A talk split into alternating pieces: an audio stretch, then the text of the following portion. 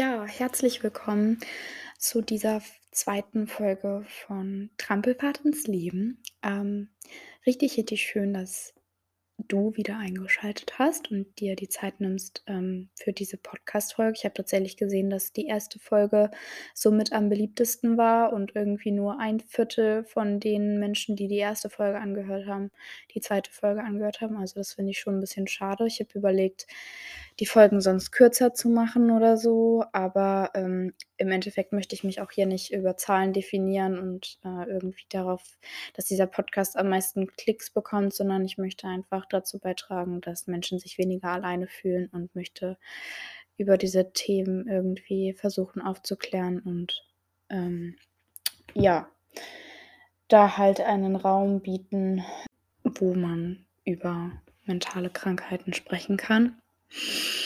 Ähm, ja, wie ihr im Titel vielleicht schon gesehen hat habt, geht es um das Thema, ähm, aktiv werden und Hoffnung schaffen. Das ist das Motto, ähm, der NASPRO anlässlich des 10. Septembers, des Welttags der Suizidprävention. Und zwar aus der Pressemitteilung, die es jetzt gab, ähm, in also die ist aus Berlin, ähm, von der Deutschen Akademie für Suizidprävention, der Deutschen Gesellschaft für Suizidprävention und eben, ähm, der nationalen Suizid und des nationalen Suizidpräventionsprogramm, ähm, abgekürzt NASPRO. Ja, genau, das ist eine Pressemitteilung und, äh, die haben sich dieses Motto „Aktiv werden und Hoffnung schaffen“ so groß auf die Fahne geschrieben, würde ich mal sagen. Und auch einige Fakten, die auch relativ aktuell sind und die ich gerne auch hier in dem Podcast einfach mal nennen möchte, weil das schon nicht so die kleinsten Dinge waren. Ähm, und zwar haben die, ähm, geschrieben: „Jedes Jahr sterben in Deutschland mehr als 9.000 Menschen durch Suizid. Das sind mehr Todesfälle als Verkehrsunfälle, Mord und illegale Drogen zusammen.“ Ähm, ja, und das einfach nur in Deutschland im Jahr. Das ist ein ganz, ganz kleiner Teil der ganzen Welt und ich werde auch noch mal Zahlen gleich nennen, wie das auf der ganzen Welt aussieht. Ähm, aber es geht auf jeden Fall noch mal weiter. Ähm, denn statistisch gesehen nimmt sich alle 57 Minuten in Deutschland ein Mensch das Leben. Ähm, manchmal sitzt man in der Schule und denkt sich so: „Boah, wie langsam die Zeit eigentlich umgeht.“ Ähm, ja, wie schnell die Zeit auch umgehen kann, ne? Alle 47 alle 57 Minuten kann das Leben vorbei sein von einem Menschen hier in Deutschland. Und ich betone, das ist nur Deutschland. Ähm, das sind schon krasse Zahlen. Man muss auch sagen, dass die, ähm, Zahlen der Suizidfälle, ähm, tatsächlich auch gesunken ist in den letzten Jahren, was ich finde auch sehr, ähm, schön ist. Aber es ist trotzdem einfach, ähm, ein Problem, was man nicht so einfach unter den Teppich kehren kann. Denn ich habe auch noch einen Beitrag gefunden, da geht es jetzt nicht spezifisch um Suizid, aber, ähm, es ist so, dass die häufigste Ursache, ähm, warum es zu einem Suizid kommt, eine unzureichende Behandlung von Depressionen ist. Und, ähm, da möchte ich auch noch mal so 'n paar Zahlen einfach zum dem zu dem Thema Depressionen in den Raum werfen. Ähm, denn grade so unter den Folgen der Corona-Pandemie sind die Zahlen natürlich jetzt nicht unbedingt so runtergegangen. Und zwar hat die Tagesschau da am, ähm, 30. August einen sehr interessanten Beitrag meiner Meinung nach veröffentlicht, den ich auch mal in die Shownotes packen werde. Ähm, denn da heißt es, dass um Moment, ähm, ich muss mal gucken, wo der Satz hier anfängt, dass ich das richtig ähm, sage nun zeigen Daten der DAK-Krankenkasse, dass vor allem junge Mädchen mit psychischen Erkrankungen verstärkt mit Medikamenten behandelt wurden. Bei Neuerkrankungen stiegen die Verordnungen von Antidepressiva um 65% Ähm, das ist schon krass. Also 65% bedeutet, dass jeder Zweite ähm, jetzt auf einmal einfach ein Medikament äh, in die Hand kriegt und das heißt, ja, okay, ähm, lebe mal damit. Ähm, ich bin kein Feind von Medikamenten, sage ich an dieser Stelle. Medikamente können dazu beitragen, dass ein Mensch am Leben bleibt. Die Frage ist nur, inwiefern das so nachhaltig ist, weil ähm, klar erleichtern Medikamente in vielerlei Hinsicht den Alltag von Menschen mit einer psychischen Erkrankung, aber irgendwie ist das halt auch so ein Gefühle klein drücken und irgendwie, ähm, kann sowas ja auch dazu führen, dass man sich als Person total verändert irgendwie. Und, äh, ich bin da so ein bisschen kritisch dem Ganzen gegenüber. Also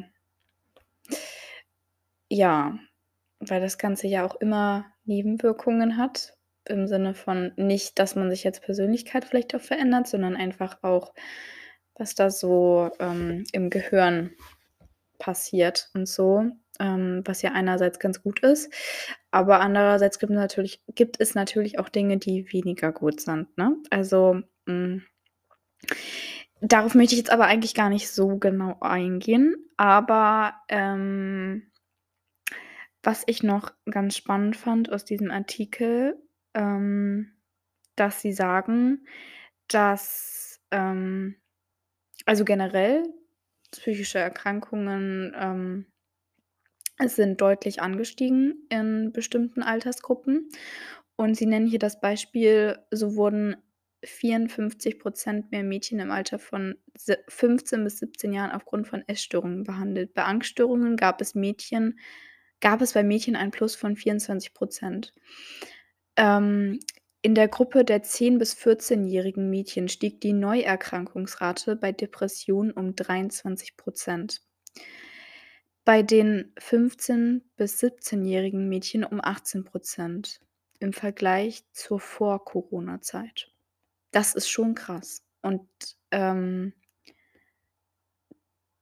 also äh, dass sowas auch also, Depressionen haben generell kein Alter oder kein Gesicht oder das ist auch immer so dieses, ähm ja, wenn man Depressionen hat, dann kann man ja nicht lachen oder wenn's einem wenn man depressiv ist, dann kann man ja nicht lachen. Ähm, nur weil man lacht, heißt das nicht, dass man Freude empfindet tief in seinem innersten Herzen und frei ist und nicht, ähm, die schlimmsten Gedanken, ähm, in seinem Kopf rumwirren hat. Also, ähm, es gibt Videoaufnahmen von Menschen, die wurden am Tag ihres Suizidversuchs äh, gefilmt oder am Tag des Suizides und die sehen aus, als hätten die gerade den Spaß ihres Lebens. Also, ähm, Menschen mit einer psychischen Erkrankung können extrem gut schauspielern, denn ich möchte hier auch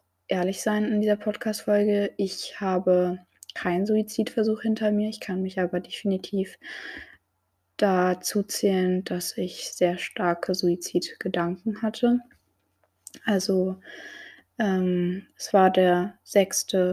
Juli und ich saß im Bus und habe gedacht, es kann nicht sein, dass ich schon wieder aufstehe und mich hier durch das Leben kämpfen muss. Ich kann das alles nicht mehr.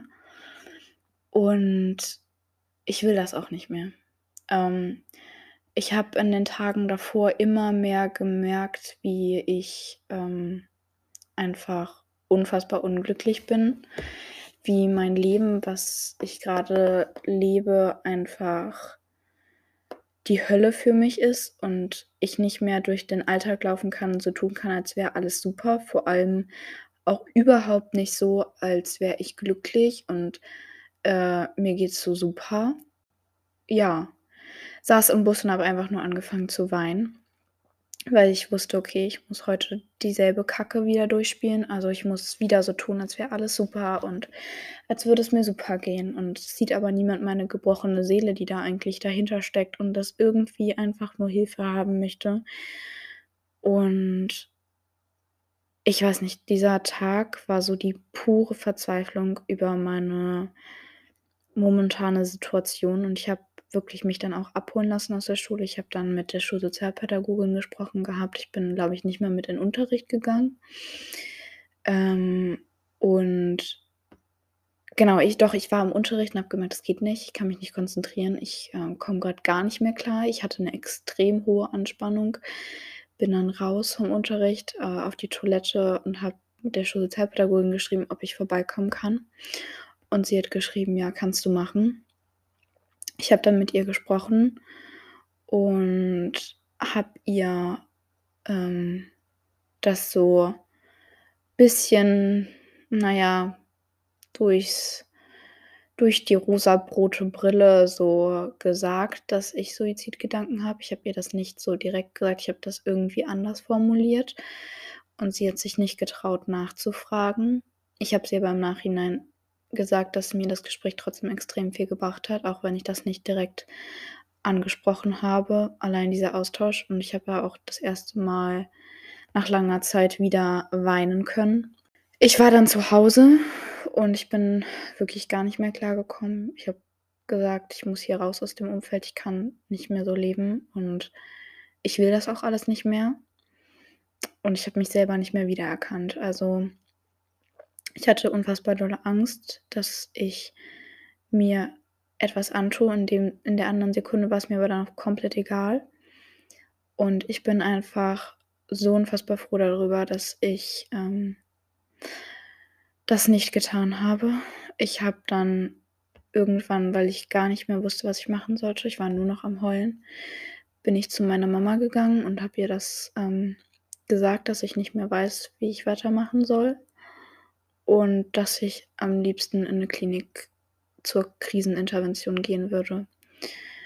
Weil irgendwie ist mir gerade alles zu viel, ich muss raus und ich möchte einfach gerade nichts mehr um mich herum fühlen oder spüren müssen oder irgendwelche Anforderungen von Menschen erfüllen müssen. Es war mir einfach alles zu viel. In erster Linie hat sie mir dann tatsächlich nicht so richtig geholfen sondern ist eigentlich dann noch mal so zum Stück weit weiter reingestochen in den Schmerz, hatte ich so das Gefühl.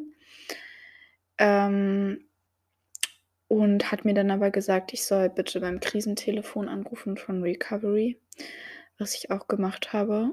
Und ähm, dann mit denen über die ganze Situation gesprochen habe, weil ich auch wusste, okay, ähm, ich bin jetzt im Coaching-Programm drin. Wenn ich jetzt in eine Klinik gehe, dann komme ich da so schnell nicht wieder raus. Erstens aufgrund von suizidalem Verhalten, zweitens wahrscheinlich aufgrund der Essstörung, weil die Essstörung quasi so Auslöser war ähm, dafür, dass ich diese starken Suizidgedanken hatte. Und ich möchte nicht wissen, was ohne Recovery an meiner Seite passiert wäre. Ich habe ähm, bis zum Juli sehr, sehr lange gewartet auf Hilfe und habe es dann irgendwann einfach nicht mehr ausgehalten und habe mir so sehr tief im Inneren diese Sehnsucht nach Freiheit gespürt und einfach nach einer Veränderung dieser Situation und gleichzeitig aber so viel Schmerz, dass das nicht mehr möglich ist und dass ich das alles nicht machen kann, ähm, dass ich da einfach keinen anderen Weg gesehen habe. Ja, im Endeffekt dann doch. Ähm, wir haben dann darüber gesprochen, ob eine Krisenintervention wirklich, ähm, das Richtige ist für mich. Und ich habe dann beschlossen: „Okay, ist es wahrscheinlich dann doch eher nicht. Ich brauche einfach gerade irgendwie Ruhe, ich brauche Schlaf, ich brauche, ähm, irgendwie auch jemanden, der bei mir ist.“ Also, ich hatte Angst, dass ich nicht mehr die Verantwortung für mich übernehmen kann und habe gesagt: „Mama, tu bitte was, hilf mir.“ Und, ähm, da bin ich sehr, sehr froh, dass ich da auch drüber gesprochen habe und das ist auch das Erste, was ich euch sagen möchte. Wenn ihr in einer Situation seid, in der ihr starke, ähm, Suizidgedanken habt, redet bitte darüber. Ich weiß, es ist unfassbar schwer, aber ihr macht euer Herz nicht leichter dadurch, wenn ihr weiter darüber schweigt. Also im Gegenteil. Ein Gespräch kann wirklich Leben retten. Es gibt so, so viele Dinge, die einem in so 'ner Situation helfen können. Aber man selber ist so oft gefangen in seinem eigenen Kopf durch seine eigenen Gedanken, dass man das nicht mehr sieht. Deswegen ist es einfach sehr förderlich, dass man da mit jemandem spricht, der eine andere Wahrnehmung der Situation hat und da von außen drauf gucken kann. Das muss nicht 'n Therapeut sein. Also, ich hatte zu der Zeit ja auch keinen Therapeuten. Ich habe dann tatsächlich meinen Eltern davon Bescheid gesagt, also meiner Mama in dem Fall. Ich glaube, mein Papa war auch gar nicht, äh, da, wie zu diesem Zeitpunkt. Ich möchte zu diesem Thema aber auch sagen, dass ihr damit definitiv nicht alleine seid, dass ihr damit dass ihr dafür euch nicht schämen müsst und dass es aber auf jeden Fall eine Lösung gibt für eure Situation. Denn ihr könnt zum Beispiel mir war in der Situation ja auch alles zu viel und ich habe dann auch die Möglichkeit quasi bekommen, dass ich erst mal nicht zur Schule gehe. Aber ich habe dann gesagt: „Okay, ich möchte zur Schule gehen, ich möchte diese Ablenkung haben. Ich glaube, ich brauche meine Freunde um mich herum.“ Habe mir aber auch ganz, ganz bewusst vorgenommen, mehr auf mich zu achten, was ich möchte und meine Situation zu verändern, weil mir auch klar geworden ist: „Okay, ich möchte nicht einfach sterben, weil mein Leben so komplett beschissen ist.“ Ja, in der Sekunde schon, aber das ist auch nur 'ne Momentaufnahme. Also, alles verändert sich im Leben und dieser Schmerz und alles, was ihr grade fühlt, ist nicht permanent und bleibt nicht für immer. Gefühle kommen und gehen und kein Zustand ist für immer. Grade weil ich auch so viele Situationen hinter mir hatte, habe ich dann auch gewusst: „Okay, als ich da drüber gesprochen habe ich werde auch diese Situation hinkriegen.“ Und, ähm, ich habe da wirklich auch von, äh, Stunde zu Stunde gedacht, weil es war für mich ultra ermüdend zu sehen: „Okay, ich muss noch das und das und das und das machen.“ Sondern ich habe mir dann erst mal bewusst gesagt: „Okay, du musst gar nichts. Du musst grade erst mal dein Leben wieder aufbauen und dein Leben lebenswert machen.“ Und das allein ist, äh, Arbeit genug. Also hm, ich sage da immer so gerne Menschen, die glauben, dass, äh, psychische Erkrankungen nur Einbildung sind oder dass Leute sich da nur anstellen. Ähm, wir können gerne Kopf tauschen. Also, das, ähm, mache ich sehr gerne, ähm, weil das ist nicht dann einfach mal so: „Ja, äh, du bist dann wieder glücklich und lachst und es ist alles wieder super.“ Äh, schön wär's. Ähm, es gab, äh, auch viele Situationen eben davor und, äh, meine Therapeutin hatte mir so 'n bisschen als Aufgabe gegeben, dass ich da drüber schreiben soll, wie's mir grade geht und ich auch ein Bild malen soll, wie ich mich grade fühle.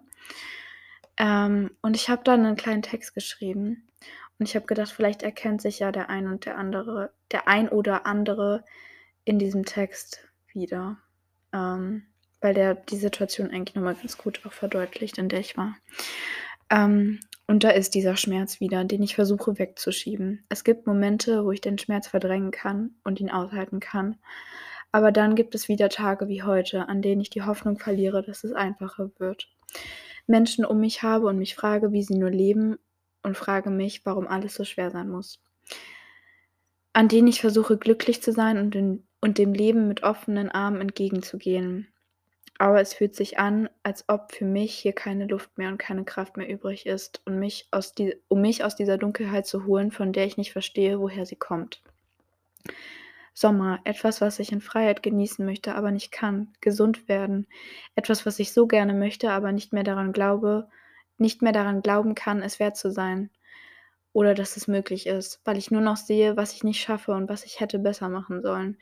Ich möchte diesen Schmerz nicht fühlen und ich fühle mich erdrückt von dem Schmerz. Wie soll ich weitergehen, wenn ich nicht kann? Wie soll ich das aushalten können, wenn es sich anfühlt, als würde ich ersticken? Am liebsten würde ich verschwinden. Warum muss das alles passieren? Warum ich?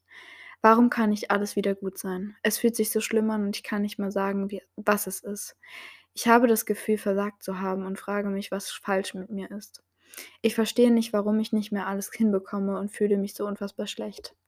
Ich fühle mich so schlecht und habe das Gefühl, es ist verboten zu weinen und das zu tun, was ich mir so sehr wünsche. Ich möchte meinem Körper vertrauen, aber ich hasse ihn so oft, wenn ich ihn wenn ich sehe, was er wieder nicht leistet, dass er nicht so aussieht, wie ich es mir wünsche und mich dazu auch nicht und dazu auch einfach gefangen fühle in dieser Krankheit. Ich versuche aufzustehen und die Dinge zu schaffen, aber ich kann nicht. Es fühlt sich an, als würde ich erdrückt werden bei dem Versuch zu essen, bei dem Versuch zu leben. Ich will doch einfach nur auch mal wieder glücklich sein und leicht durchs Leben gehen, ohne diesen Drang, dies und das zu tun. Leben ohne diesen Stein auf mir und ohne lächeln zu müssen, obwohl ich gerne sagen wollen würde, wie es mir wirklich geht. Denn glücklich bin ich so nicht. Es ist so schwer, immer alles perfekt zu machen und alles zu schaffen. Und vor allem mache ich dies und lasse meinen Körper leiden. Einerseits fühlt sich das gut an. Ich sehne mich eigentlich enorm danach, aufzutanken und das leben zu können und das Leben leben zu können, was ich mir wünsche. Ich sehne mich nach dieser Leichtigkeit, mit der ich spontan ein Eis essen konnte, wo ich mir keine Gedanken gemacht habe, was ich noch essen darf. Ich sehne mich nach endlich mal ehrlich lachen. Ich bin so sauer und traurig, wie viel Lebensqualität mir diese Krankheit raubt. Lange hatte ich das Gefühl, ich kann nicht weinen und das rauslassen, was da tief in mir brodelt, und jetzt versuche ich es und habe das Gefühl, einfach erschlagen zu werden. Ich habe unfassbar Angst, etwas nicht perfekt zu machen und noch mehr zu zerbrechen. Es ist so anstrengend, den Tag zu meistern. Die Selbstmordgedanken sind teilweise unaushaltbar. Ich bin einfach unfassbar gestresst und angespannt, weil ich mir keine Pause zum Atmen gebe.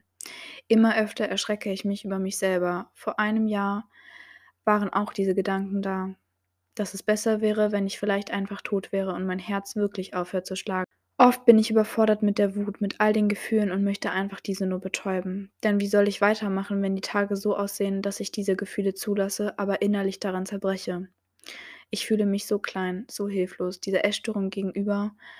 Und ich weiß, meine Ernährungsberatung mir mit dem Essen nicht den Tod wünscht, aber innerlich fühlt es sich genauso an. Ich weiß, das ist unfassbar hart, aber ich bin ganz ehrlich, diesen Text, den ich hier geschrieben habe, der ist nicht ähm, zu Ende jetzt. Aber ich glaube, ähm, das war so das, was ich einfach gerne auch teilen wollen würde. Man denkt so oft, hinter einem Nebel ähm, oder Nebel verhüllt so alles und man sieht nichts. Aber das stimmt ja nicht, weil man sieht ja den Nebel und dahinter ist ja was, aber man denkt, da ist nicht, weil man man denkt, da ist nichts, weil man das nicht sieht. Und das ist so ein bisschen das kann man ganz gut vergleichen auch mit dieser Situation von wegen, du hast Suizidgedanken. Du denkst, das Leben geht nicht weiter, aber du siehst es einfach gerade nicht, weil dein Kopf, weil dein Mindset einfach zu negativ ist. Und, ähm, in so einer Situation ist es wichtig, das habe ich jetzt schon einmal erwähnt, dass man da mit Menschen drüber spricht. Andererseits möchte ich sagen, es ist keine, ähm, kein Versagen, wenn du eine Krisenintervention in der Psychiatrie machst. Das ist ein Aufenthalt, teilweise nur für ein paar Tage, für ein paar Stunden, teilweise halt auch, der dann zu einem längeren Aufenthalt werden kann, wo du dann erstmal stationär aufgenommen wirst. Ähm, ich empfehle dir da auch auf jeden Fall zu deinem Hausarzt zu gehen und dir eine Einweisung äh, schreiben zu lassen, dass der dich direkt da einweist oder überweist, denn dann geht das Ganze schneller. Man kann natürlich auch ähm, einfach in die Psychiatrie hinfahren und sich selber einweisen. Das geht äh, tatsächlich auch. Da gibt es immer die Möglichkeit. Ich glaube, äh, das nächste von hier ist Königslutter auf jeden Fall. Aber es ist so ein bisschen die Frage, inwiefern einem das hilft, weil man muss dann auch, glaube ich, so ein bisschen in sich hineinspüren, okay, auch wenn das total schwierig ist und du in der Situation einfach nur denkst: „Ich will nicht mehr und ich kann nicht mehr“, versuch mal ganz kurz durchzuatmen. Ich weiß, du denkst, das geht nicht, aber das geht. Ähm, das Leben geht auch weiter und es geht sogar in eine wundervolle weit in 'ne wundervolle Richtung weiter oder kann weitergehen, wenn du jetzt nicht aufgibst. Ich habe selber in meinem Umfeld einen Suizidversuch mitbekommen ich muss sagen, dass mir das krass nahe gegangen ist. Also, ich war sehr schockiert und ich habe gedacht: „Warum warum hat sie nicht drüber geredet?“ In der anderen Art und Weise kann ich sie aber auch verstehen, dass sie da nicht drüber geredet hat, weil das einfach familiär ein bisschen schwierig war. Aber ihr müsst auch nicht mit eurer Familie darüber reden. Also, es gibt ja extra Telefonseelsorgen, die sich genau dafür bereit erklären, in so 'ner Situation dann da zu sein. Und es muss auch nicht die eigene Familie sein, es muss nicht der beste Freund sein. Es kann die Therapeutin sein, es kann aber auch 'n Sozialpädagoge sein, es kann auch irgendwie was weiß ich für 'n Mensch sein. Es muss nicht zwingend irgendwie diese eine Person aber bitte erwartet nicht, dass diese Person euch jetzt rettet. Weil ich habe auch erwartet, dass die Klinik mir jetzt das Leben rettet, bis ich schmerzhaft verstehen musste, dass der einzige Mensch, der mich retten kann, ich selber bin. Und ich weiß, es ist in so 'ner Situation ultra schwierig, aber die einzige Person, die euch am Ende wirklich retten kann, seid ihr selber. Ihr seid die Person, die die Entscheidung trifft, zu sterben oder nicht. Andere Menschen können euch dabei unterstützen, das Leben zu führen, was ihr wollt, euch Wege aufzuzeigen, die es gibt, die es immer gibt. Immer, ich betone immer. Es gibt keine Situation, die grundlos negativ ist und ich ich finde, es ist wichtig, dass man jemanden hat, mit dem man da drüber sprechen kann.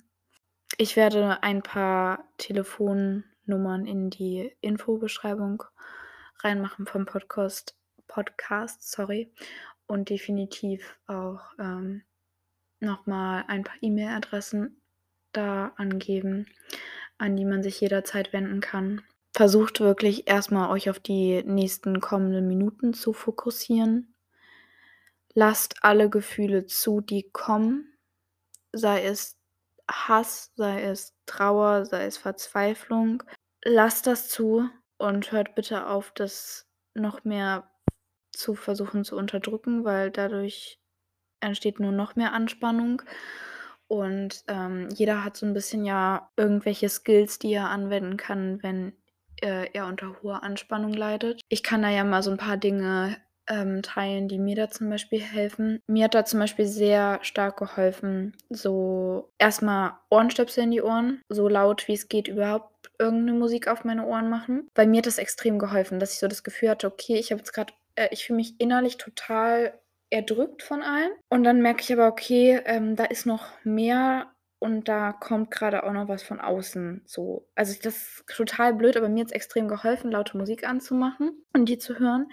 Äh, andererseits dann auch, wenn man dann auch irgendwie so in in so 'ner anderen Welt teilweise ist. Also, ich konnte mich dann nach 'ner Zeit darauf sehr gut einlassen. Teilweise ging das auch gar nicht, aber, äh, ich habe dann auch ausprobiert. Also, äh, andererseits war's dann auch manchmal ich habe mein Waschbecken, den Stöpsel da unten zugemacht und habe da kaltes Wasser reinlaufen lassen, habe meine Nase zugehalten und habe bis 10 gezählt und bin komplett mit dem Gesicht ins Wasser eingetaucht und, äh, habe dann meine hier Handgelenke, äh, mit Wasser auch da was rangemacht, habe mein Gesicht abgetrocknet und bin dann auch rausgegangen erst mal 'ne Runde spazieren, raus aus dem Umfeld, raus aus meinem momentanen Zimmersituation, raus aus der familiären Situation, die grade zu Hause herrscht, dass man, äh, da 'n anderen Blickwinkel bekommt und dann aber auch Ablenkung. Also, manchmal hilft's 'n Buch zu lesen, mir hat's in der Sekunde gar nicht geholfen. Ich konnte mich da nämlich überhaupt nicht drauf konzentrieren. Ich habe dann telefoniert und mich über das Thema auch ausgetauscht. Hat mir sehr, sehr dolle geholfen, weil ich da wirklich so das Gefühl „Okay, ich kann jetzt ehrlich sein und ich darf drüber sprechen“, weil wenn ich nicht drüber spreche, wird's nur noch schlimmer. Ich fresse nur noch mehr in mich hinein und meine mein Herz bricht gefühlt in noch mehr Scherben, als es überhaupt grade ist. Ich weiß noch, wie dankbar ich war, als ich an diesem Tag abends endlich mich ausgeheult hatte und noch mal 'ne Runde draußen war und wirklich diese Stille um mich herum hatte. Weil ich hatte das Gefühl in meinem Kopf, meine Gedanken erschlagen mich und ich kann das alles nicht mehr aushalten. Und dann bin ich rausgegangen in die Natur, wirklich auch ohne Musik und habe mal versucht, einfach bewusst zu hören, zu riechen, zu fühlen. Was fühle ich unter meinen Füßen? Was rieche ich? Was wie ist der Himmel grade? Was sind hier für Pflanzen um mich herum? Und es waren auch keine Menschen, denen ich begegnet bin, was auch gut war, weil ich wirklich so das Gefühl hatte: „Okay, ich kann hier grade sein. Es verurteilt mich niemand. Ich muss hier grad nichts erfüllen. Ich darf einfach nur sein.“ Und vor allem hatte ich so das Gefühl, ich kann aufatmen, weil ich irgendwie die Situation verlassen habe und das Umfeld so. Ähm, ich weiß auch, dass manchen irgendwie Ammoniak oder Chili, äh, irgendwie hilft. Ähm, ich habe auch das habe ich tatsächlich auch gemacht, teilweise mir Wäscheklammern an meine Arme gemacht. Ähm, einfach aus diesem Druck, dass ich, äh, mir irgendwie was antun wollte, irgendwie mich selber spüren musste. Das dieses Spüren müssen, das habe ich ja auch durch dieses kalte Wasser oder so hinbekommen. Manchen hilft's dann auch, heiß zu duschen oder kalt zu duschen. Ich finde generell 'ne Dusche, nach der fühlt man sich meistens irgendwie dann immer ganz gut fresh und das Wichtigste ist erst mal, dass du deine Anspannung erst mal so 'n bisschen runterregulieren kannst. Schreibst auf, was grade los ist. Also, ich habe zum Beispiel meiner Therapeutin in solchen Fällen 'ne Mail geschrieben oder das runtergeschrieben.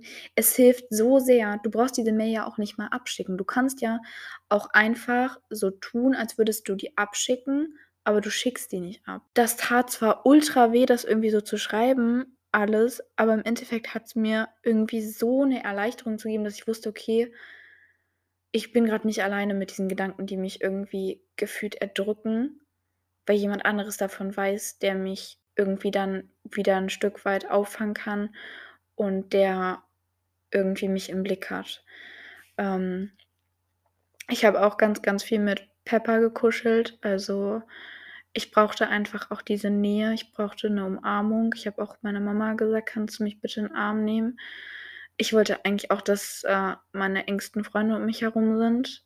Ähm, das habe ich mich aber nicht getraut zu sagen. Ähm, ich wollte am liebsten auch irgendwie nicht zu Hause schlafen, sondern entweder irgendwo anders. Bei also, eigentlich habe ich mir gewünscht, sofort in die Klinik in dieses, ähm, Umfeld wieder zu gehen, in dem alles heile und in dem man so ohne irgendwie irgendwelche Anforderungen ist. Aber im Endeffekt ist mir dann auch später aufgefallen: „Okay, ich entfliehe damit grade nur meinem Leben, der Überforderung, dem Alltag und ich muss mich dem Ganzen stellen. Ich muss durch das Ganze hindurchgehen. Ich muss diesen Schmerz fühlen. Ich muss jetzt diese Verzweiflung zulassen.“ Weil nur wenn der Leidensdruck groß genug ist, dann ist die Realisi dann ist die irgendwann auch dieses Realisieren da: „Okay, scheiße, so geht's nicht mehr und ich muss was ändern.“ Und ich bin ganz ehrlich, also, seit dem 6. Juli ich habe so viel verändert in meinem Leben. Ähm, was das Thema Essen angeht, was das Thema Leben allgemein angeht. Und, ähm, ich hätte niemals gedacht, dass ich da heute so drüber reden kann und dass sich das wirklich innerhalb von so kurzer Zeit noch mal ändert. Ähm, vor allem muss man dazu auch sagen, ich habe mein Antidepressivum jetzt auch abgesetzt. Also, das heißt, ich bin noch beim Absetzen dabei. So was würde ich euch auch nur empfehlen, bitte mit Absprache, nicht alleine. Aber, ähm, ich hätte das nicht gedacht, dass das möglich ist.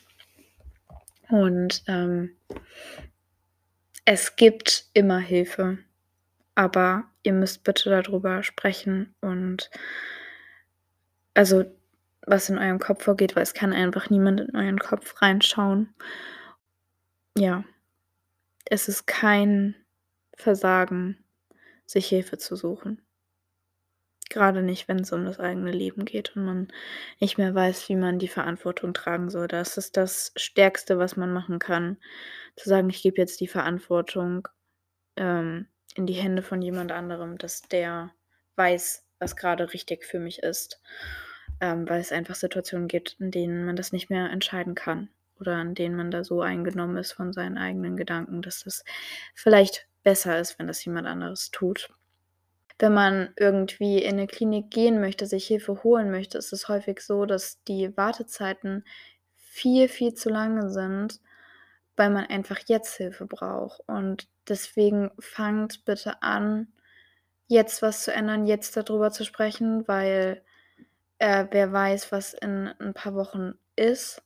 Äh, 'ne Klinik kann sehr, sehr viel helfen, aber es ist die Frage, inwiefern die euch halt helfen kann, im Alltag dann wirklich wieder zurechtzukommen. Also, es gibt da Kliniken, die haben da 'n sehr, sehr gutes Prinzip entwickelt, ähm, so mit Intervallen auch.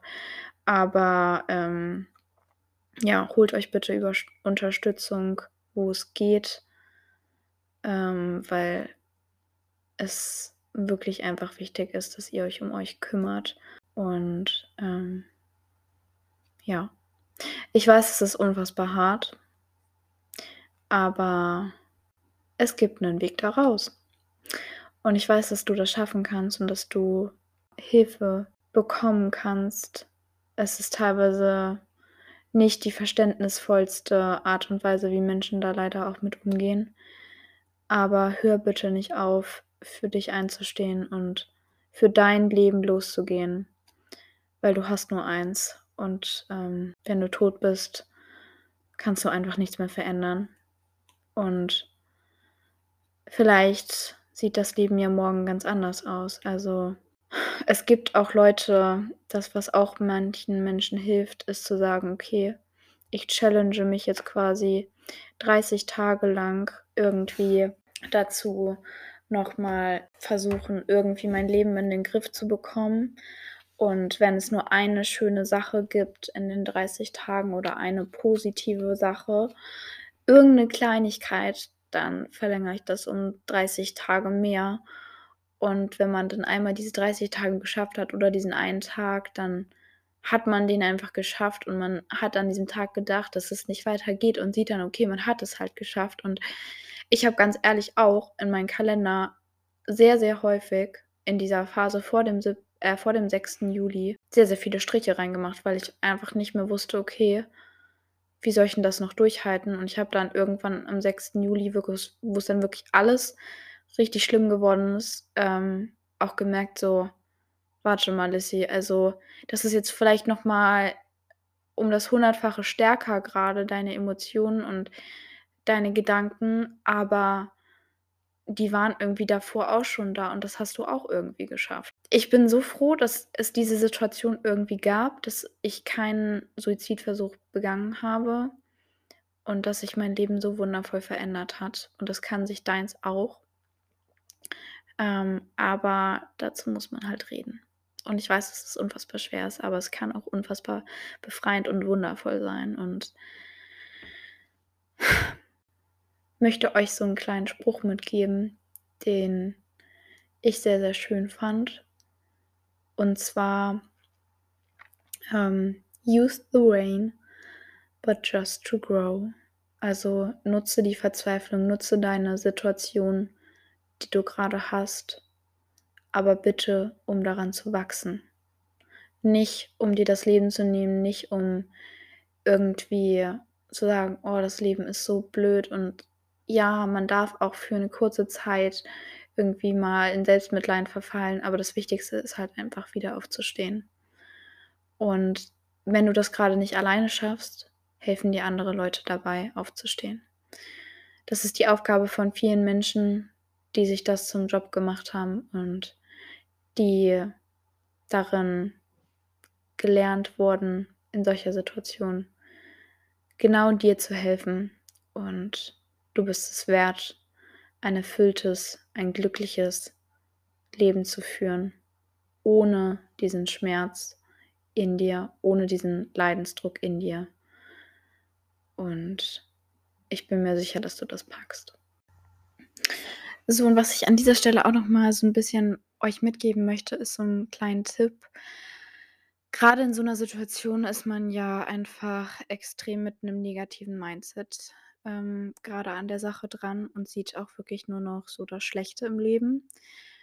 Ähm, und ich weiß, das ist unfassbar schwierig, aber bitte, bitte, bitte setzt euch mal so ein bisschen, ähm, die Challenge, dass ihr es vielleicht 30 Tage einfach mal ausprobiert, ob das Leben nicht wirklich vielleicht doch irgendwie eine klitzekleinigkeit hat, warum das Leben doch lebenswert ist. Sei es einfach nur, dass die Sonne scheint, sei es, dass irgendwie ihr eine liebe Nachricht bekommen habt, dass euer Haustier zu euch gekommen ist oder keine Ahnung was.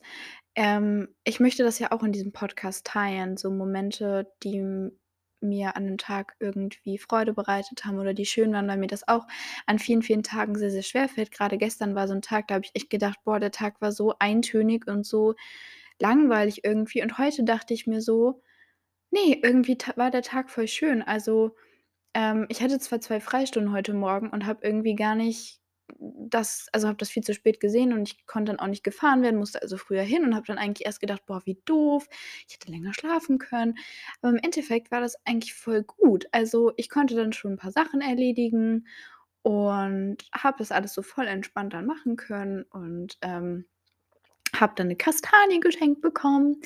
Äh, ja, das war richtig schön, richtig süß.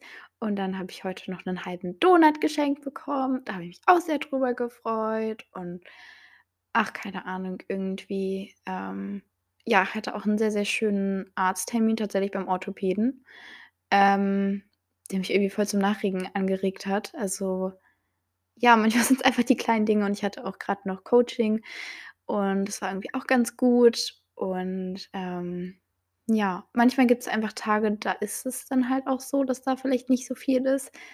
Aber ich möchte halt tr trotzdem versuchen, mir das so 'n bisschen als Challenge zu setzen, da mehr drauf zu achten. Und ich habe auch überlegt, ob ich das vielleicht auf Instagram mal so 'n bisschen teile, also immer so als Story-Highlights, so, dass ich mein also so viel versuche, einfach mal so Sachen aufzuschreiben, die schön waren und dann halt euch das auch so frage und dann könnt ihr ja, wenn ihr wollt, auch da so Sachen reinschreiben, ähm, weil es ist halt wirklich wichtig, dass ihr in so 'ner Situation das ist nicht einfach, ähm, aber wenn die Anspannung dann wieder 'n bisschen runtergegangen ist, dann schaut auch wirklich, dass ihr euch gut um euch kümmert, dass ihr vielleicht irgendwie erst mal ausschlaft, dass ihr es langsamer angehen lasst, dass ihr irgendwie euch 'ne Tuchmaske macht, keine Ahnung, dass ihr irgendwie eure Lieblingsmusik hört, dass ihr euren Lieblingsfilm schaut, dass ihr irgendwie was tut, was euch gut tut.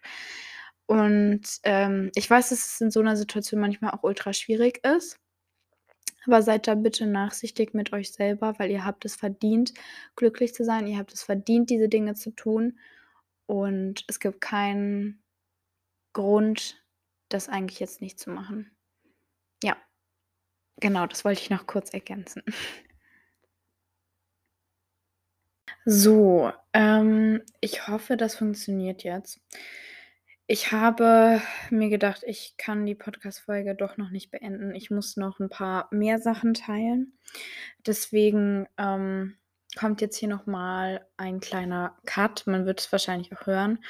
Ähm, bitte verzeiht mir das. Aber, ähm, ja, ich habe gedacht, ich muss noch mal auf so 'n paar Dinge eingehen, die mir sehr wichtig waren. Ähm, und zwar habe ich, ähm, gar nicht erwähnt gehabt jetzt, wie viele Zahlen das eigentlich waren, die, ähm, jetzt so weltweit, ähm, auf den Suizidversuch oder, ähm ne, f s äh, es ist kein Versuch, sondern es ist, äh, wirklich, ähm, die Zahlen für einen erfolgreichen, äh, Suizidversuch, um das jetzt mal so auszudrücken. Ich finde, das klingt absolut bescheuert. Da habe ich auf jeden Fall laut Schätzungen der WHO, ähm, begehen jährlich weltweit mehr als 700.000 Menschen Suizid. Ähm, in Deutschland nahmen sich 2019 mehr als 9.000 Personen das Leben. Also, es sind, äh, immer noch unter die 10.000. Das war vor, äh, ich glaube, 40 Jahren auch noch ganz anders.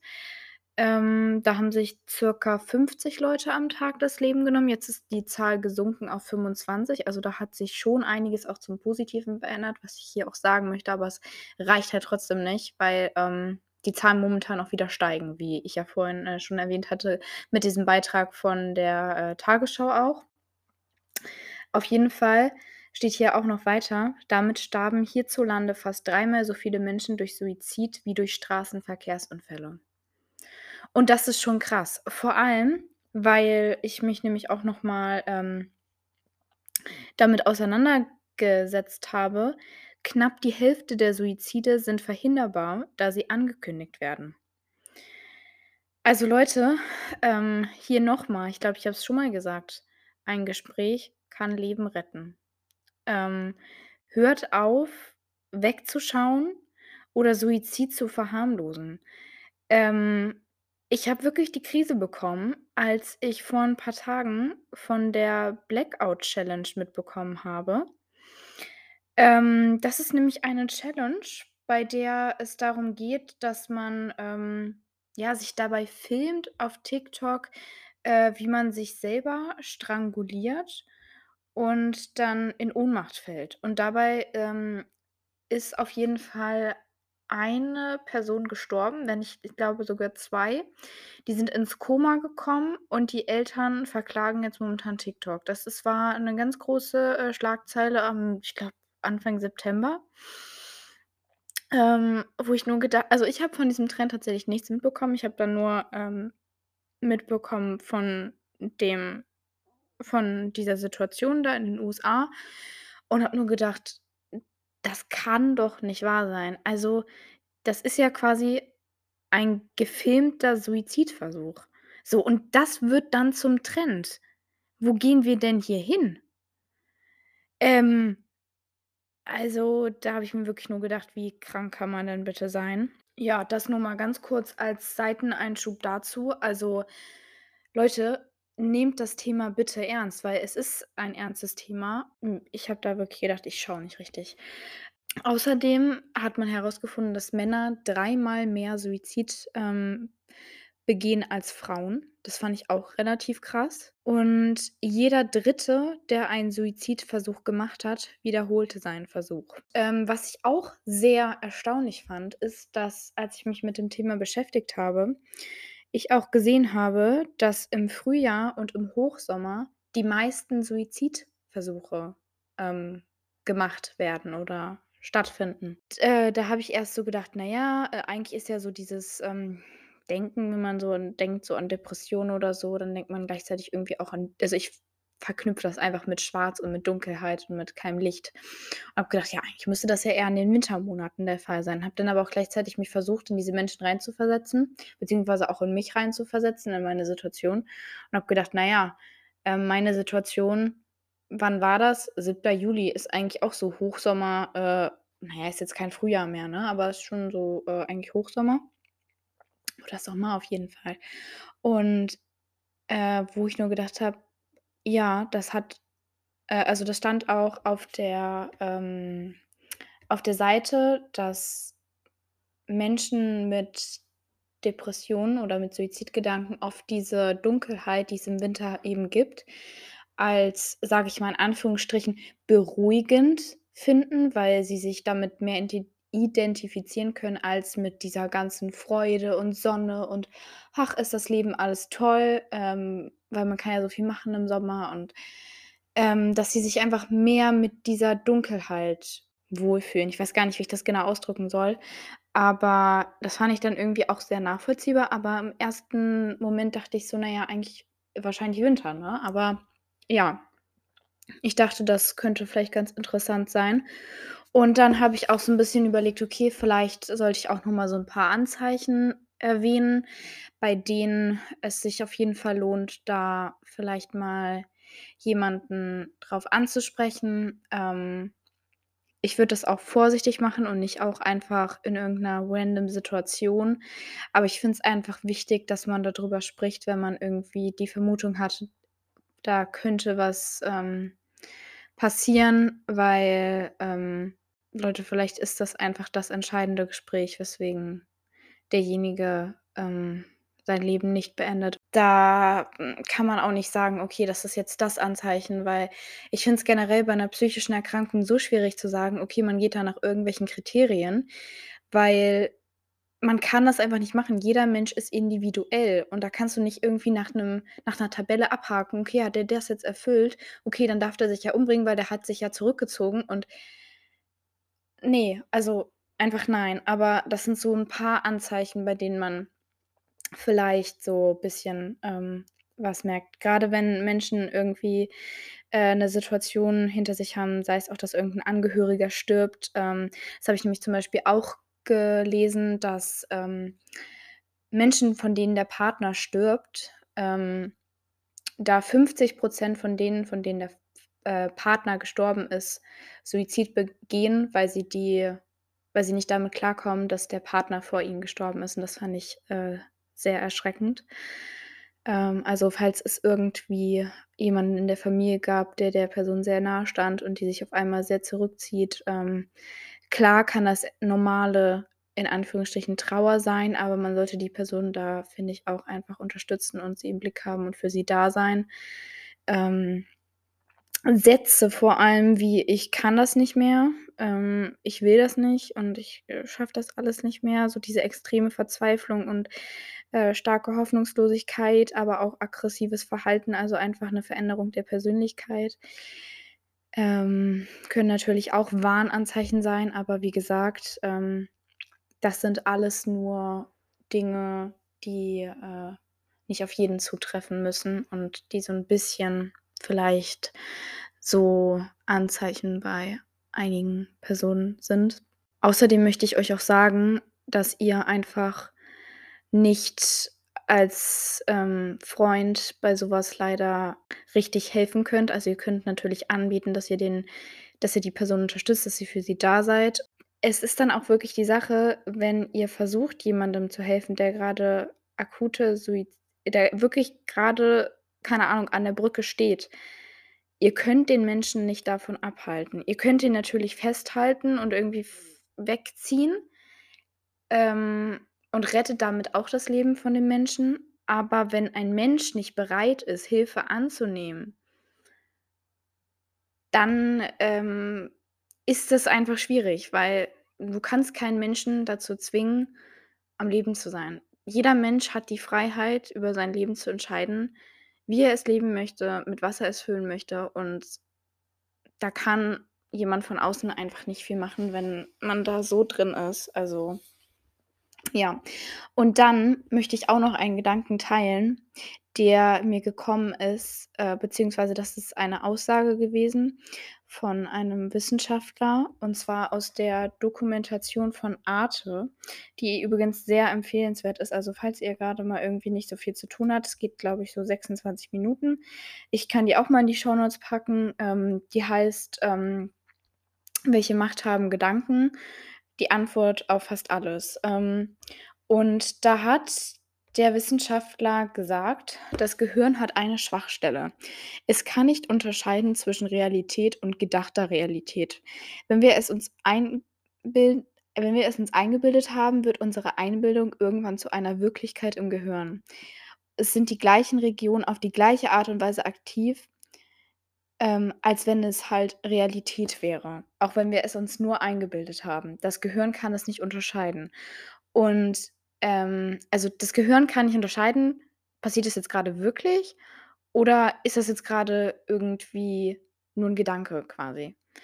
Ähm und ja, man könnte jetzt sagen natürlich, dass das 'ne Schwachstelle ist, aber wenn das Gehirn nicht weiß, was Realität ist, was also quasi möglich ist dann ist auch nichts unmöglich. Und grade in so 'ner Situation, wo man dann denkt so: „Oh, mein Leben ist so kacke und ich kann das alles nicht mehr“ das ist 'ne Schwachstelle, weil das erzählt dir dein Gehirn, das erzählt dir der Gedanke.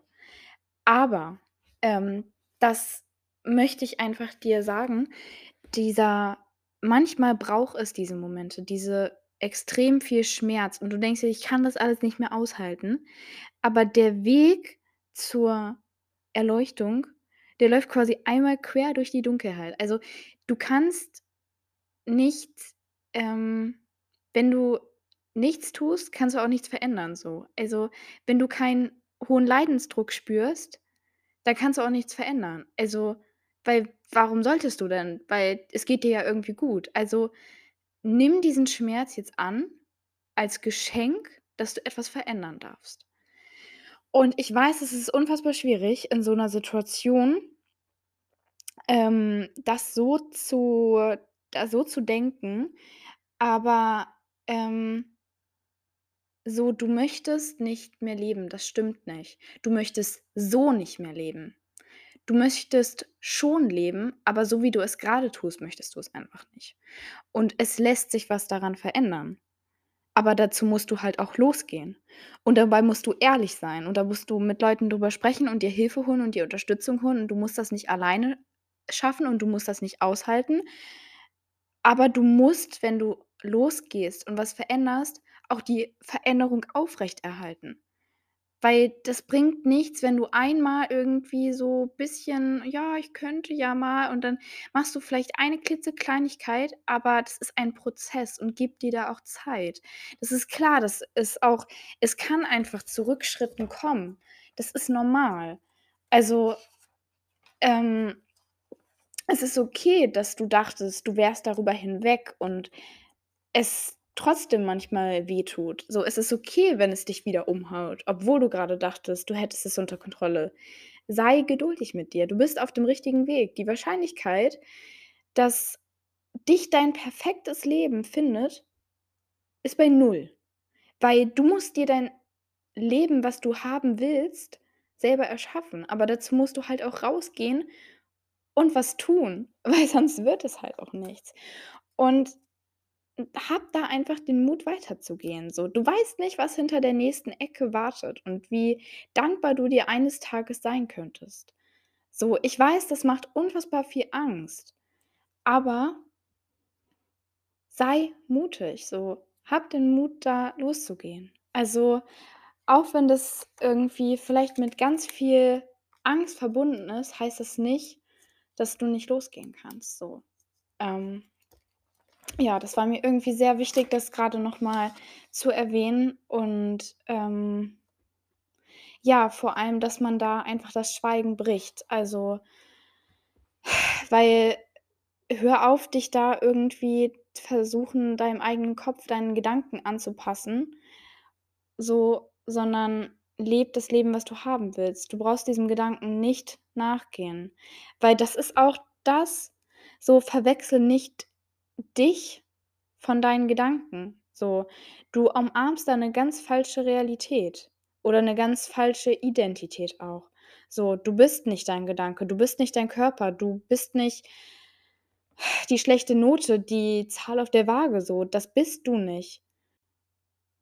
Ähm, das ist 'n Gedanke und 'n Gedanke ist eigentlich was richtig Schönes, was richtig Tolles, weil Gedanken, die bringen dich zum Handeln, aber du musst diese Handlung nicht umsetzen, so.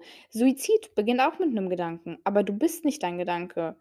Die bringen dich zum Handeln fürs Leben oder gegen das Leben, aber du hast immer die Chance, dich anders auch zu entscheiden. Wenn du dich jetzt auch grade fragst: „Warum muss ich diese ganze hohe Anspannung jetzt spüren?“ So, ähm, wenn jemand unter hoher Anspannung steht, ist das 'n Schutz, weil wenn die Spannung nicht da wäre, dann würde man mit dem Schmerz, der Ohnmacht, der Hilflosigkeit in Verbindung kommen. Das dein Nervensystem schützt dich dadurch und hält die Energie und Erregung Erregung so hoch, damit du damit nicht in Kontakt kommst. Das ist so schlau von deinem Körper, dass du grad diese hohe Anspannung hast und dass du denkst: „Okay, so kann ich nicht weitermachen und ich möchte mein Leben jetzt beenden“, weil dein Körper dich schützen möchte davor. Deswegen spürst du diese hohe Anspannung. Ich weiß, es ist unfassbar schwer, die auszuhalten, aber Gefühle kommen und gehen. Das ist wie Wellen, die wenn du da nicht also, du musst die aber halt auch fühlen. Du musst die zulassen und nicht verdrängen. Und das ist 'n ganz, ganz schwieriger Prozess, aber so erst wenn du diesen Prozess auch gehst, wird es halt zu 'ner Verbesserung kommen, weil ansonsten bleibst du halt an deinem Plateau oder an dem Punkt, wo du grade bist, einfach stehen. Und das ist halt das Wichtige, dass du halt weitermachst und ja, für dich losgehst und dein Herz quasi wieder reparierst und das Leben lebst, was du leben willst. Ähm, und ich weiß, dass man immer Angst hat, aber es gibt einfach nicht den richtigen Zeitpunkt. Das ist irgendwie so, glaube ich, jetzt 'n ganz gutes ein ganz guter Abschlussgedanke, den ich dir so mitgeben kann oder mitgeben möchte. Was ich auch noch mal, das habe ich ja auch schon erwähnt, betont habe in so 'ner Situation von Anspannung. Ich weiß, es ist unfassbar schwierig, aber, ähm, vielleicht wirklich kaltes Wasser ins Gesicht, irgendwie 'n Kühlakku, irgendwie was, damit du merkst, von außen kommt was und du wirst wieder so 'n bisschen in die Realität gebracht. Und es ist einfach so, dass unsere Gedanken unfassbar viel Energie in Form von Aufmerksamkeit brauchen. Und, ähm, solange du gegen diese Gedanken ankämpfst, gibst du ihnen immer mehr Energie und immer mehr Aufmerksamkeit, weil du dich ja damit beschäftigst, damit auseinandersetzt so. Und wenn du aber hm, diese Aufmerksamkeit mal auf deine Atmung lenkst, dann entsteht eine Pause und du fokussierst dich quasi auf das Jetzt. Du nimmst Abstand von der Situation. So versuch dir das mal so vorzustellen, als ob du grade so ganz weit rangezoomt hast an eine Sache. So, du schaust grade da ganz nah ran, aber da ist eigentlich noch viel, viel mehr. Also, du musst Abstand nehmen, um zu sehen, dass da noch mehr ist, so. Das ist auch dieses, was ich, glaube ich, gesagt hatte mit dem Nebel. So, du siehst nicht, dass da noch mehr ist oder du siehst zum Beispiel ja auch die Luft nicht, aber die ist ja trotzdem da. Also, du denkst: „Es ist eigentlich gar keine Luft für mich da. Ich kann eigentlich gar nicht leben.“ Doch kannst du, weil da ist immer noch genug Luft da, dass du atmen kannst, dass du leben kannst. Und so vielleicht magst du ja so diese Perspektive mal für dich ausprobieren oder so vielleicht deinen Blick mal so 'n bisschen versuchen, dahin zu wenden. Und ja, es ist, wie gesagt, einfach ein Prozess, aber vielleicht sind das ja so 'n paar Punkte, die dir auf diesem Weg so helfen können. Und ja, genau, ich hoffe, dass du für dich etwas mitnehmen konntest aus diesem Podcast und dass wir uns natürlich auch beim nächsten Mal wieder hören. Da wird es, denke ich mal, um 'n anderes Thema gehen. Aber mir war es sehr wichtig, dieses Thema auf jeden Fall auch noch mal anzusprechen. Und ja, ich werde in die Shownotes, wie gesagt, einige Informationen machen zu Hilfestellen auch noch mal und da wahrscheinlich auch noch mal ein Posting oder 'n Video zu schneiden. Ähm, das wird dann die Tage auf Instagram hochkommen, weil ich mir da auch einfach die Zeit für nehmen möchte. Aber, ähm, ja, das waren jetzt so 'n paar Sachen, die ich gerne teilen wollte und ja, ich schicke euch allen, die ihr grade in so 'ner Situation seid oder die ihr damit zu kämpfen habt, ganz, ganz, ganz viel Kraft. Und hört nicht auf, den Glauben an euch selber zu verlieren, für euch loszugehen, für euch einzustehen, euch Pausen zu nehmen. Passt euch passt auf euch auf. Ich glaube an euch, ihr schafft das, auch wenn's vielleicht irgendwie noch 'n bisschen braucht. Aber ja, ihr bekommt das hin. Damit ist jetzt wirklich Schluss und ich freue mich, wenn ihr das nächste Mal dabei seid.